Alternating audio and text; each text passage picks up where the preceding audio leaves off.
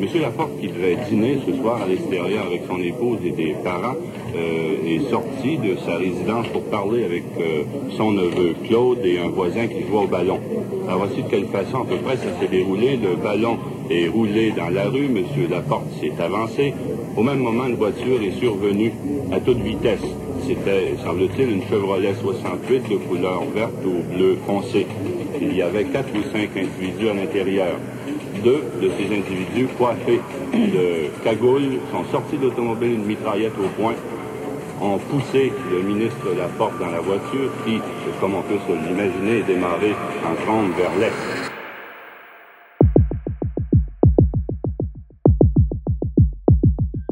C'est fascinant. Tout, absolument, est oublié ou dissimulé de la crise d'octobre. C'est vraiment la ravalée des ravalés. Le souvenir des gens que j'interroge est sans grand secours, glisse en surface. Lorsqu'ils parlent, j'essaie d'écouter autre chose qui leur échappe, ici et là, au creux d'un silence, d'une inflexion de la voix, ou dans les choses, les mots qui se recoupent d'un témoignage à l'autre. Ce sont les traces d'un monde devenu inaccessible. Même après 50 ans, la peur règne encore sans partage. Aussi, j'en suis venu à me méfier de leurs souvenirs qui m'encombrent, m'engluent. Il faut faire violence à leur mémoire qui, elle, me fait violence, bien malgré eux, c'est entendu. Du 5 octobre au 16, de l'enlèvement de, de Cross euh, jusqu'au décès du ministre Laporte. Euh, et puis après le 16, euh, alors que le, le climat serait global a complètement changé. Euh, dans un premier temps, dans le premier temps, sans parler de, de réjouissance ou de même euh, certainement pas d'euphorie, mais euh, il y avait quand même, je crois, une sorte de peut-être de légèreté, je dirais, qui traversait le Québec les mots sont difficiles à trouver euh, dans, des cas comme ça parce que c'est des circonstances un peu exceptionnelles, mais je dirais que peut-être qu'il y avait même un certain sentiment de, fierté. Il n'y a peut-être que le psychanalyste Jean Imbeau qui parvienne à se ressaisir d'octobre, et après beaucoup de précautions, comme s'il se prémunissait lui-même contre la survenue d'une violence longtemps enfouie, refoulée, pour le dire dans le jargon de sa profession. Je réalise un peu mieux maintenant l'impact du régime militaire sur les consciences, le nivellement qu'il impose au récit. La mort de Pierre Laporte est notre héritage d'octobre.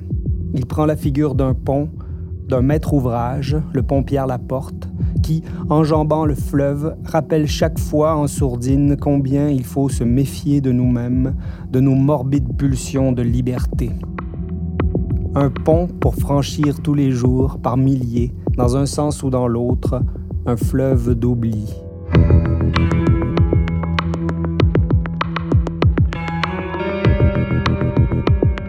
Je, me, souviens. Oui, je me souviens. J'étais dans les guides cette année-là et je me souviens d'un soir où on avait des codes à décrypter. Un des souvenirs précis qui me reviennent, c'est l'Halloween. Les filles de mon équipe ont décidé d'aller demander aux soldats de nous aider dans notre tâche. Puis au bout de la rue, il y a le député fédéral qui habite là, M. Trudel. J'étais enfant, puis je me souviens. Devant sa maison, il y a comme un soldat qui fait le guet. Il est impassible, il, il bouge pas. Mais c'est impressionnant. Je me souviens du sentiment d'angoisse à voir passer les chars d'assaut. J'ai senti la gravité devant la réaction de mes parents. Je me souviens. Je me souviens. Je me souviens de rien.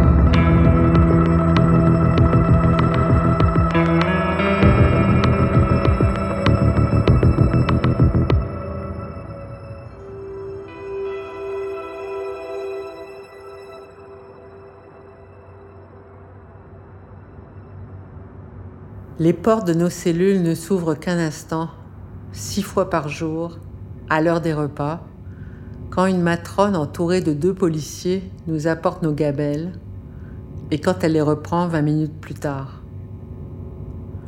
Jusqu'à hier, nous étions trois à n'avoir encore rien mangé.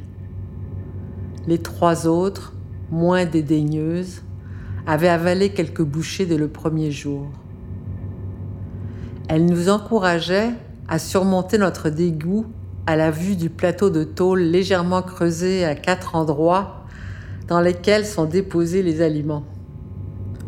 Quand nous le recevons, la soupe ou le jus de viande a toujours débordé de son creux et mouillé les autres mets jusqu'à défaire ceux qui sont poreux. De même, le matin, le lait des céréales a toujours ramolli et refroidi les toasts. Nous ne cessons de réclamer des fruits. Nous rêvons de croquer dans une pomme si délicieuse en cette saison, à la fois ferme et juteuse. Nous nous réjouirions néanmoins de recevoir une orange ou une banane ou tout autre fruit protégé par sa peau du jus de viande ou du lait sucré. Avant-hier, au beau milieu de la nuit, J s'est mise à décrire la saveur de son plat préféré. Avant même qu'elle ne se taise, C proposait que nous jouions à composer ensemble le menu d'un banquet et à préparer chacune, par la magie des mots, un plat du festin. Nous nous sommes amusés pendant plusieurs heures dans une révélation sans vergogne de nos gourmandises et de nos sensualités. L'abondance de nos désirs rivalisait avec la finesse de nos inventions, nous entraînant dans des descriptions délirantes des mets les plus succulents, des vins les plus exquis, fruités ou vieillis, légers ou capiteux, blancs ou rouges, des tables les plus joliment parées. La puissance de l'imagination est un don sacré, une lumière pour les sens et le cœur. Nous éprouvions une joie réelle et fortifiante. Au matin, quand nous avons entendu arriver le chariot, d'une voix rieuse, presque dans le même souffle, nous avons exprimé l'espoir qu'il apporte une pomme à chacune. Malheureusement pour nous, il semble que les administrateurs de la loi des mesures de guerre appréhendent l'effet subversif de la chair de ce fruit si québécois, car nos gamelles ne contenaient encore que des toasts mous et froids. Également en vain, nous réclamons des brosses à dents, du papier, des crayons, des journaux, la permission de confier aux passantes des messages pour les personnes aimées qui ignorent probablement ce qui nous arrive comme nous ignorons tout d'elles. Rien. Tout nous est refusé, sauf les cigarettes. Mes cinq compagnes fument, moi pas et je les envie presque de pouvoir ainsi exercer le seul droit qui nous reste. À tour de rôle, dix, vingt fois par jour, chacune appelle la matrone pour lui demander du feu. Celle-ci ouvre alors le Judas et la prisonnière y plaque son visage, bouche tendue vers la main qui tient l'allumette. Ces femmes n'exercent pas ici leur métier. Elles n'en ont d'ailleurs pas. Ce sont des femmes qui travaillent sur appel, habituellement pour des agences de sécurité privée. La semaine dernière, toutes chômaient depuis plus ou moins longtemps. Le décret de la loi des mesures de guerre leur est pour ainsi dire tombé comme la manne du ciel. Neuf femmes qui travaillent trois par trois, chacune huit heures par jour, sous la direction d'une matrone professionnelle. Elles nous craignent. Elles croient manifestement que nous sommes des révolutionnaires sanguinaires, tels que sans doute elles entendent dire dans les médias. Femmes séparées de leur mari, responsables, seules, des soins d'un ou plusieurs enfants, elles ont vécu toute leur vie dans la pauvreté et l'ignorance et la peur qui s'ensuit. Celle que nous leur inspirons nous étonne, nous accable. Nous militons chaque jour depuis de nombreuses années, soutenus précisément par l'espoir que notre action changera la vie de ces femmes, de toutes celles et ceux qui, comme elles, sont victimes d'un système éhonté d'exploitation économique et sociale et d'oppression culturelle.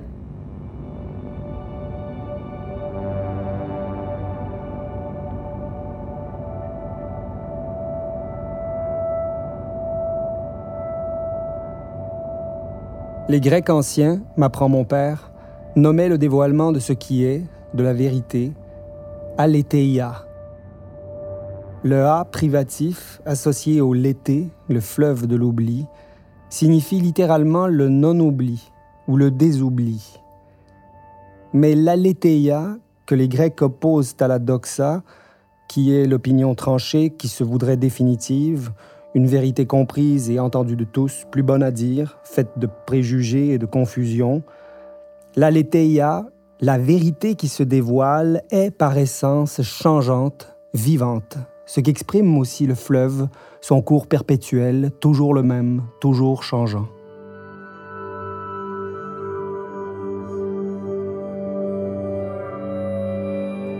Il y a donc dans l'oubli quelque chose de positif qui sert au dévoilement de la vérité et qui permet à chaque génération et même à chacun de réaliser cette opération mystérieuse, c'est-à-dire de se souvenir en oubliant, en oubliant ce qui empêche de toucher au vrai. Il faut donc, en quelque sorte, oui, faire violence au souvenir de Pierre Laporte, figure violentée, pour désoublier Octobre, le récit univoque qu'on en fait.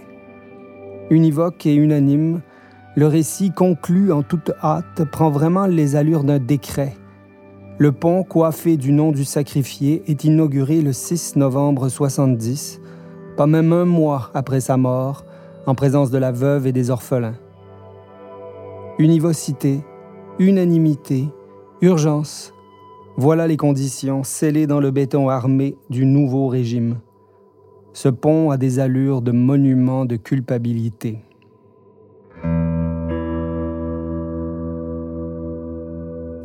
Région de Montréal, la promulgation de la loi sur les mesures de guerre a donné le signal d'une opération de ratissage sans précédent.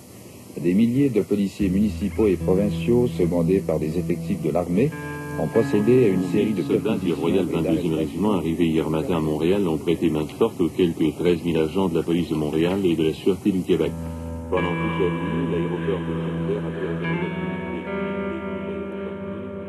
a Faire violence à la mémoire de la porte, l'oublier, c'est ce à quoi les gens que j'interroge ne parviennent pas, quelles que soient leurs conditions, leur niveau d'instruction, leur classe sociale. Ils portent, malgré eux, malgré tout, la responsabilité de sa mort. Une responsabilité inavouable qui plus est parce qu'incompréhensible. Coupable par association de la mort de Pierre Laporte, leurs désirs, leurs élans, leur intimité, ce qui se trame dans leur cœur de profondément humain, leur instinct de liberté en un mot, est frappé d'interdit, souillé, suprêmement méprisé. Non, le terrorisme n'est pas là où on le croit. On a souvent dit que l'indépendantisme était mort en octobre 70. L'ineffable Jean-Daniel Lafont, époux de la gouverneure générale Michael Jean, l'a décrété, lui, quelques semaines avant la fin de son règne à Rideau Hall, dans une entrevue donnée au magazine français L'Express. Il a même ajouté qu'avec les indépendantistes, autrefois ses amis, rappelait fort à propos le journaliste, il n'y avait pas de discussion possible. C'est marche ou crève. Madame Anonyme, bonjour. Allô, euh, Monsieur Payette? Oui, madame. Euh, à votre réponse d'aujourd'hui, euh, je crois que véritablement le gouvernement n'avait pas le choix. Il fallait qu'il transige avec ces gens, enfin, ces bandits, moi je les appelle des bandits. Maintenant, dès que cette transaction sera euh, accomplie, euh, je crois que le gouvernement devrait vraiment commencer l'opération nettoyage euh, comme ça s'est fait en France d'ailleurs, mettre euh, des mouvements, par exemple comme le FRAP, qui ont approuvé l'action du SLQ, les mettre hors la loi et euh, faire des emprisonnements à vie ou rétablir la peine de mort si c'est faut, mais il faut absolument, c'est une guerre qui est engagée, c'est bien évident. Et c'est celui qui, qui prendra l'initiative qui peut-être remportera. Est-ce que vous croyez, Madame Anonyme, que cela réglera vraiment le problème? Euh, bien, en tout cas, ça réglera le problème de, de, de des, euh, de ces actes que l'on commet. le problème de ces actes, mais le problème de qui, madame? Est-ce que c'est vraiment la solution au problème? Vous dites euh, faire l'opération nettoyage. Mais déjà un début, en tout cas. On, ne peut pas tolérer ça indéfiniment, plus personne ne... Mais pour l'instant, pour l'instant, dans les médias, vous seriez favorable à la libération des prisonniers politiques Je pense que le gouvernement n'a pas le choix.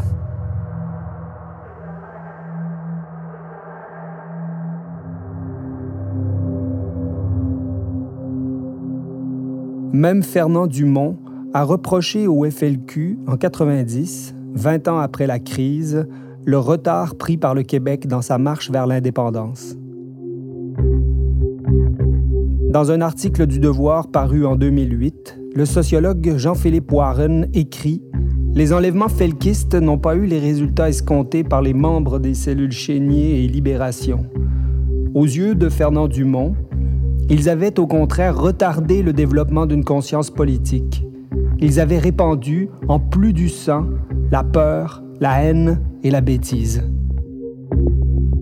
Malgré l'estime considérable que je porte au sociologue et poète Fernand Dumont, vraiment homme de cœur et de raison, je ne peux m'empêcher de voir maintenant, même chez cet homme au regard si pénétrant, un aveuglement ordinaire qui montre bien qu'il fallut alors se faire, dans la précipitation, une raison commune sur ce qui venait d'arriver d'invraisemblable. Tous, ignorants et savants, attelés à oublier le régime militaire, sa loi d'exception, la réalité en une seule nuit changée du tout au tout, le langage maintenant contraint, la pensée suspecte, la rumeur comme source d'information. Aujourd'hui, 16 octobre 2020, je réinvestis le felkisme dans ce qu'il a d'absolument révolutionnaire. Je tremble presque en écrivant ça, tant s'enracine profondément le souvenir de l'arbitraire, un régime qui oblige à choisir entre marcher ou crever, pas en parole, en acte, en lois aveugles, en bras policiers, avec l'assentiment, l'accord panique de ce qui perd alors le nom sacré de peuple pour devenir la masse. Quand on s'appelle Gabriel Hudon, je ne parle pas des autres, je parle de vous, quand on va déposer une bombe, on peut penser qu'on va tuer quelqu'un. Comment on se sent quand on va déposer cette bombe? Est-ce qu'on pense que cette violence extrême est nécessaire? Nous euh, avons euh, posé des bombes parce que nous avons cru que la violence était nécessaire. Maintenant, il faut bien se comprendre. Il y a violence et violence. Euh, la violence physique entre individus, comme la, guerre, là, on se tire l'un sur l'autre, c'est une sorte de violence. Tandis que nous, c'était le petit geste facile. La petite bombe qu'on plaçait avec euh, délicatesse, en ayant pris soin, évidemment, euh, de, la placer dans un endroit où les risques de blesser quelqu'un ou de tuer quelqu'un étaient très mineurs, très, très, très euh, minimes. Alors, nous avons pris toutes ces précautions-là et nous avons, dans une certaine mesure, réussi justement, à éviter les blessures et euh, les morts.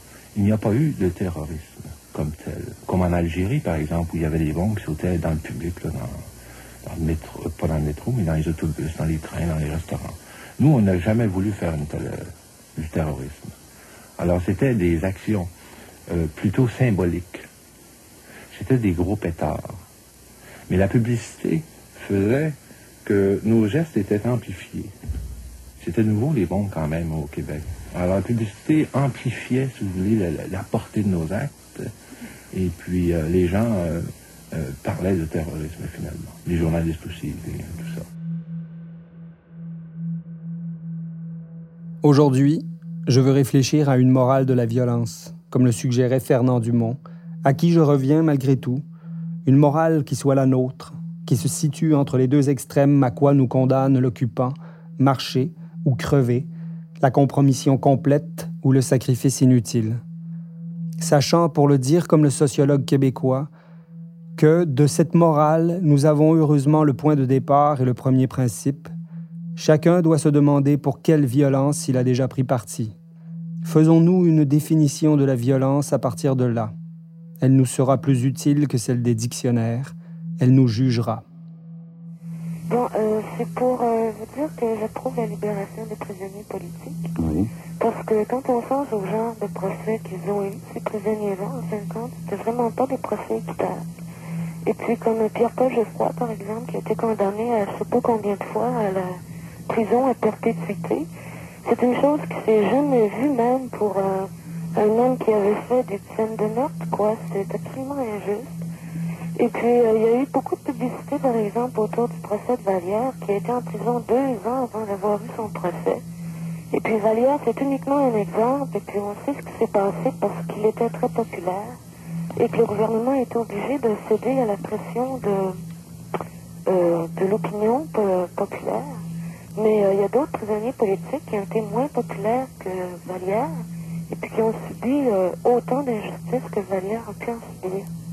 Alors, euh, pour ceux qui acceptent d'être déportés, je suis pour la libération des prisonniers politiques. Se forger une morale de la violence.